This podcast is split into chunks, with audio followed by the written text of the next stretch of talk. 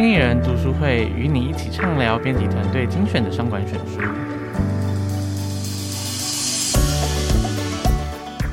欢迎来到经理人 Podcast，今天单元是经理人读书会。大家好，我是采访编辑刘耀宇。Hi Andy，曜宇的英文名字是 Andy。大家好，我是经理人月刊副总编辑张玉琪，大家可以叫我艾咪。好，那经理人读书会这个单元呢，会跟读者介绍一本编辑们最近在看的中外文书。那这些通常是来自经理人月刊杂志每期介绍的中文或英文选书。那另外或者是来自经理人另一个说书产品新书快读。那我们今天要来读的书是什么呢？Andy 这一期帮我们选什么书呢？我们这期选的书呢，它是一本英文书，那英文书名叫做《An Ugly Truth》，副标是《Inside Facebook's Battle for Domination》。那我们先翻译中文是《丑恶的真相：深入脸书企图主宰一切的内幕风暴》。那听起来就是在讲脸书的这个争议和内幕的嘛。它的作者是两个。呃，《纽约时报》记者，那他长期在跑脸书的这个相关新闻，那他终于在今年七月中把它结书成册的。那我一开始会去注意到这本书，是因为他在出版前就未演先轰动，很多人都知道，就是《纽约时报》以调查报道见长嘛。然后他们要出这本书之前，其实也保密到家。我们今天的话，大概会提到这本书的三个要点啦。第一个就是。说这个 Facebook 它近年就是有很多争议啊，那在这个争议背后，公司到底怎么处理这些问题的？Andy 要不要先帮我们讲讲最近 Facebook 这几年来有什么些争议？哦，那 Facebook 的话，就是它近年有哪些争议，大家应该都感受到，像是呃，从最近的来讲哈，就是年初的这个国会大厦的事件嘛，因为这个。有很多人不满这个最新一届的美国总统大选结果，所以就有人跑进去国会大厦里面暴动，然后最后造成五人死亡。他再拉远一点，其实从一六年开始比较著名的事件呢，我就讲几个好了。就一六年的话，会有那个剑桥事件，就是。大家在说这个脸书是不是把使用者资讯外泄给其他公司做使用这样子，然后还有一七年可能是读者比较台湾读者比较少知道的事情是这个缅甸事件。缅甸事件就是在讲说这个脸书那时候进军缅甸之后，没有去积极管理平台上面的内容，就变成说是他们那时候呃缅甸自己国内政治情势紧张，发生这个种族冲突，然后。脸书又没去管这个平台上面的言论内容，就变成说很多假消假消息都变成是煽动这个缅甸那时候在种族屠杀的工具这样子。那其实一六一七年这些事件都是造成蛮大的伤害，对脸书也是。然后到。现在这个国会大厦事件啊，其实也是很多人在说，为什么脸书不去把这个川普账号停权啊，或者是他都没有及早去做这些处理，导致会有这些事情的发生。嗯，而、我们听到这些争议事件，其实大家应该都呃或多或少是有点感觉的。那我们这一集的节目里面就会谈到，第一个就是可能先概略性的让大家看一下，说我们这本书的结构大概长怎么样，因为前面后面前面可能还是是以这个。呃，重点的核心人物为主。那第二个会谈到一些脸书的一些重要的功能的发展。那这些功能怎么样去支撑脸书壮大到今天的规模？那最后就是谈的会比较接近刚刚那个 Andy 讲的，就是之前这些这个脸书的争议性的事件到底为什么会发生？然后呃，脸书有没有对它做一些什么样的事情来就是处理？好，那我们首先先谈一下，就是这本书的架构大概长怎么样呢？嗯，那这本书的话，其实全书分成十四章。那虽然说它的时点是从现在脸书饱受这个争议开始嘛，那可是它其实书里面还是基本上是按照时间顺序来讲，先从这个脸书发迹它有哪些功能，那这些功能最后演变成它有一些争议问题，它是照着时间走的。它其实不外乎就是不断的在描写这个脸书的两位核心人物，一位就是创办人这个佐克伯，另外一位就是营运长雪柔桑德伯格。那这边的话，其实大家应该对佐克伯比较熟悉，他就是脸书创办人，他就是一个工程师，一个天才。那他的话，其实就是在矽谷典型的创业家，是一个比较在乎产品和技术的人。那这边的话，其实，在书里面，他透过了很多这个佐克伯身边的人的采访啊，还有一些脸书他们自己发生在内部的事情，其实可以堆叠出佐克伯他其实是认为脸书他作为一间科技公司，他们的使命就是打造一个。使用者他们都很爱的产品，这就是他们的初衷。那至于说这个使用者会不会对脸书设计的服务啊或产品会不会上瘾，或者是说会不会拿这个产品来做游走模糊地带的事情，他其实觉得这不是他最关心的事情，或不认为这是脸书需要去特别花力气去防范的事情。那这边的话，另外一个对立面就是书里面描述的这个雪柔桑德伯格。那我们这边请艾米介绍一下。这个 Sandberg 其实台湾的读者可能也许不像这个佐科博那么熟悉，但其实 Sandberg 在之前也有在出了一本书，也是在台湾翻译叫《挺身而进》啊，讲的是这个他一路从这个。这求学在哈佛念书，然后一路成长到后来接下脸书这个工作的这个整个成长历程啊。那他其实他在读书的时候就一直都是成绩很好，他其实他就是乖宝宝。然后呃，大家对他的表现，大家对他的表现优异的表现也非常的赞不绝口。然后他人际关系也非常的好。嗯。那后来也是因为他的老师的关系，他加入了世界银行啊。然后后来又回去学校念这个 business school，然后后来去麦肯锡工作，还到了这个美国财政部。后来才去那个 Google，那他其实就是可以想象，他就是写了这个女性领导人的书，然后他其实又非常聪明，人际关系也非常好，政商关系也很好，因为他以前待过那个财政部，然后也去过世界银行，他是这个脸书的门面啊，也是一个公共政策还有关系的代言人。那这两个人的发展，就是这两个。这两个两大经理人就是可以说是脸书的一把手跟二把手，他们两个之间的关系就是相当程度是这本书在谈了这个脸书的争议会呃引发的这个导火线啦。那接下来我们会讲一下，就是脸书后面这几个功能，它在这个发展史上有几个很重要的功能。那第一个功能我们会讲的是这个。动态时报 Newsfeed 的功能，动态时报其实现在就是大家在滑的那个，就是每天有天文的这些。对对对对对，这个河道，那不晓得大家有没有印象？就是刚开始这个河道诞生的时候，其实是骂声不断。就是你有一天早上起来，就发现，哎，为什么上面全部都是你朋友昨天做了什么事情，昨天的文，昨天的照片啊，然后他按了什么东西的赞啊，然后他把自己的状态改成单身啊，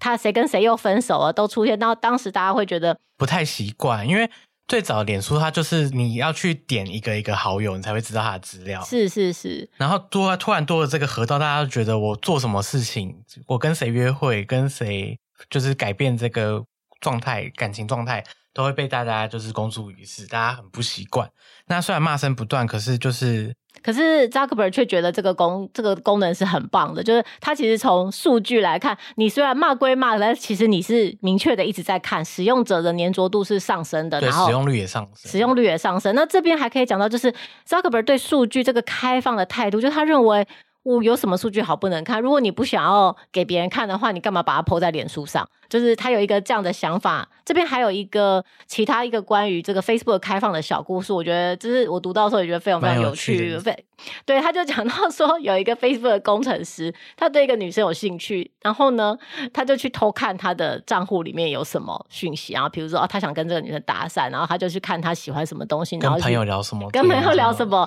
然后就。结果呢？当然就是这件事情就是被揭露之后，这个人就被开除了嘛。但是从这个故事可以看得出来，就是脸书其实是完全不会禁止他的员工接触到数据。你这个使用者的数据是并没有受到保护的，是呃，工程师距离数据之间的关系是非常自很，很近很近。你你唯一能够阻止你的。就只有你的自由行政，只有靠你的自律而已。甚至于他在书里面有提到，就是产品部门的主管都会说：“哎，我你刚他在他在面试人才的时候，都会用这个当做卖点，就是你来我们这边公司工作，你可以禁用到所有数据去打造更好的产品。”然后他这边提供的数据是说：“哎，在二零一四年到二零一五年之间，有五十二个。”人因为偷用了，就滥用了数据被开除。就是虽然你被你如果被发现你滥用数据，在一年之间你会被开除，但是也要的就是你被发现了才会，而且你是很容易。做这件事情的，只要就是你只有被发现之后才会有这个后果。那其他还有一些功能，我觉得也是非常厉害的，就是像是 Beacon 或是 Like 这功能，就是 Like 应该算是现在最主流的，大家最常用的吧？啊，就是大家还记得，就是其实贴文可以按赞这件事情，算是是脸书。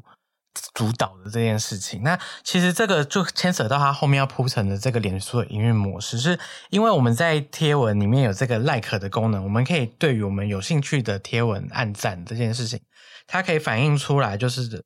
呃，使用者他对于这个贴文的想法是什么？像我们现在不是不止可以按 like，还可以按怒啊，还可以按怒，按还可以带笑，对对对，对，这些都可以反映出来，就是说我们对于这个贴文的想法是什么？那脸书可以透过这个功能把它导到外站，让就是他的客户什么更了解说使用者他想要什么，他喜欢看到什么，他同温层长的是什么样子，他喜欢接收的资讯是长什么样子，更有利于品牌商在营运投放广告。可以看得出来，就是这个功能对于 Facebook 的使用者来说是一个非常基本，其实他每天都会用，每个人都会使用率很高的功能。但是对于这个企业 Facebook 这家企业来说，Like 这个功能非常非常棒，因为它真正真正的知道你喜欢什么贴文，就是说你按一个小猫的贴文赞。接下来你的河道上面就会出现很多的小猫，你按了 Adidas 站，你就按了一个品牌站，然后接下来你的河道上就会全部都是这一双鞋的广告。对，那这个功能就是刚刚艾米说到这个现象，其实是由雪柔他一手建立起来的。因为雪柔他之前在这个 Google 是做关键字广告，那他到了 Facebook 发现 Facebook 它有一个这么棒的功能，它有这个动态现实功能，它又有这个 Like 的功能，可以知道。呃，读者、使用者对于这个贴文的想象是什么？他的感受是什么？所以他觉得这是一个再好不过的这个广告营运模式，所以他就一手把这个 Zuckerberg 的这个功能，然后设计出来产品。你看，就是再这样搭上来，就变成说是营运商、广告商，他可以透过 Facebook，他在吸收这些就是 A 使用者、B 使用者什么贴文，那。你只要广告商付广告贴文的钱，那我就帮你把广告导给最有可能买你账的这个使用者。这是雪柔他进脸书时候一手搭建起来的这个营运模式。那这两个人他其实除了互相补足，这样听起来就是佐克伯做产品嘛，然后脸书呃雪柔找出卖钱赚钱的方法。那这两个关系其实在脸书的公司里面也是形成两大阵营，就变成说是呃。雪柔一开始在二零零八年加入脸书的时候，他是专业经理人，他是在做这个呃行政或者是处理产品以外的事情的人。然后佐克伯他就是是一个就是年轻气盛的天才嘛，他就是一个夜猫子，然后每天都在写他的 code，然后就专心做他的产品，然后其他杂事他就一律交给就是桑德伯格处理，反正他这个政商关系都很好啊。只要任何事情，其实状况什么就交给他就对了，所以就会变成说是左右阵营，他是互相算是蛮平衡的在处理。原本看起来好像是一个平衡，就是哦那时候这个 Zuckerberg 就要找这个 Sandberg 来公司的时候，他其实觉得说，哎、欸，他觉得 Sandberg 超棒，为什么呢？因为那些我觉得很无聊的东西，他都觉得很有趣。就是像我觉得哦，我可能不想要管公司，我不想要让公司赚钱，我只想要打造出最棒的产品。但是其实 Sandberg 他对于赚钱，他对于这个。这个规模化把公司变得很大是很有兴趣的，所以感觉一开始进来的时候，两个人好像是哦，就是分工合作很棒，但其实，在进来之后，两个人是有一点冲突的，就是因为。的 Zuckerberg 他还是只想要做产品，所以有时候 Sandberg 跟他要说：“哎、欸，我想要工程师来帮我做做这个广告的东西啊，我想要更多的资源拿来招商啊。”那其实、那个、还是有点打架。对对对对，Zuckerberg 都爱理不理，他就觉得说你：“你你这事情你自己做就好。”所以 Sandberg 就在刚来的时候，他又要设法去找出他自己该做的事情，然后设法要找到他自己的资源。这两边的这这两派的阵营就是。这个产品部门的跟行销广告部门的这一个，又还是其实是有一点冲突的。而且这个营运模式其实后来也有导致出，就是刚刚最前面 Andy 提到这些呃有争议性的贴文啊、假新闻啊的这一种呃争议，因为就是上面有两个头，所以下面的人其实他不见得知道他要怎么做这些事情。然后其实 Samber 这边他又要负责产品的安全，而且他又是。呃，要让公司成长的人，就他自己有一个赚更多钱的，微就是这样想想看，就是维维这个矛盾的职责在里面。嗯，那这边的话，其实书里面就开始从这个二零一六年的俄罗斯骇客来铺成这个刚刚维维矛盾的这件事情。因为刚刚说到雪柔，她既要负责产品，就是佐克伯产品以外的事情，他要负责这个产品的安全性。可是他要负责公司的成长。那在二零一六年的这个俄罗斯骇客行行行动中，就发生了一些矛盾。那这个先讲一下这个俄罗斯骇客的事情哈，就是在川普总统第一次当选的二零一六年总统大选的时候，呃，在前夕吧，大概二零一六年初的时候，其实脸书就发现很多不太对劲的贴文是。他其实是来自于境外的伺服器什么的，然后他买了很多广告去散布他的贴文，然后这些贴文都是一些很煽动性的内容，去煽动就是人们对于就是呃大选的一些资讯这样子。我记得里面有一些贴文是很好笑的，就他可能会说。呃，什么希拉蕊死掉了，嗯，或者是就是说希拉蕊在干嘛干嘛？对对，就是各种希拉蕊在干嘛？那他们里面其实是有讨论，就是这些贴文要怎么处理。可是如果说我把这些贴文立刻就拿掉，就好像我又在偏袒某一个阵营，就是其实是呃，就有他的难处，也有他的难处，是不是要立刻管理这件事情，或者这件事情是不是真的跟俄罗斯有关？对，那这。这个时候，其实他那一开始的时候，脸书的安全团队是有注意到这件事情。那这也是书名的这个 “An Ugly Truth” 的来由，就是他是一开始有一个技术主管，就是注意到的这些状况。那其实因为大家都还不太确定到底发生什么事情，我们的广告系统是不是真的被俄罗斯骇客滥用这件事情，那他们其实就发起了内部一个讨论，是在讲说这个我们怎么去处理这件事情嘛？那其实这是可以讨论的嘛？那可是，其实他这个技术主管就在这个员工信里面用这个 “an ugly truth” 作为标题，就是在讲说，是不是我们都只顾着去促成这个贴文的点击率啊，而忘记说这些贴文本身是不是对使用者有害？这是他在想，他在内部提出的这个质疑。可是这个质疑其实到最后是。被高层人处理的，对，就其实高层人人士反而他他觉得他并没有正面的回答，但是他隐隐约约就告诉你说，